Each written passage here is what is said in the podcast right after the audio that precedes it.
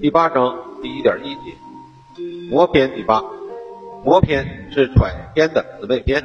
本篇开宗明义就说：“魔者，揣之术也。”说明魔是揣的方法手段。揣摩之术是战国纵横家的主要游说手段。揣摩两字既有联系，又有区别。揣着重在揣测对方主客观情况，魔着重在触摸接触，在接触中试探对方，尽力顺从对方的心意，以求亲密无间。就题解，你注曰：魔者顺而辅之，魔得其情，则顺而辅之，以成其事。魔意的秘诀是，如果是适当的掌握对方内心的想法，即使是一点点的魔。在对方的内心也会有一定的反应，而且对方的心情状态一定会表现出来。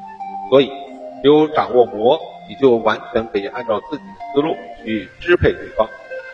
拐情与魔意在鬼谷子游说术中为前后衔接、密不可分的姊妹篇，而实际上他们也是互为表里、密不可分的一个过程中的两大步骤。揣情是指通过各种手段揣得对方真情实意，魔意则是指在揣得实情之后进而应。而由此字字简练而成的“揣摩”二字，在正统词书中解释为揣度对方，以相与和。战国时之游说术，指揣度国君心思，更游说柔和其本质。这可谓是。既概括了其意思，又追寻根源到家。考其揣摩二字，最早出现于《战国策·》。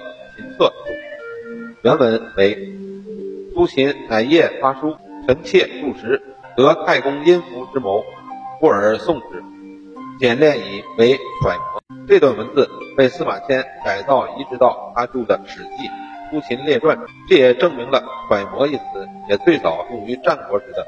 大纵横家、大游说家苏秦身上，所以汉人王充在其不朽著作《论衡·达望》篇里说：“张仪、苏秦，才难之人也，故悠攘之事，行揣摩之术。”古代通晓揣摩秘诀的纵横家，就像钓鱼专家一样，手提钓钩来到深深的湖泊边上，只要轻轻地抛下一根缀有鱼饵的钓竿，就能钓出大鱼来。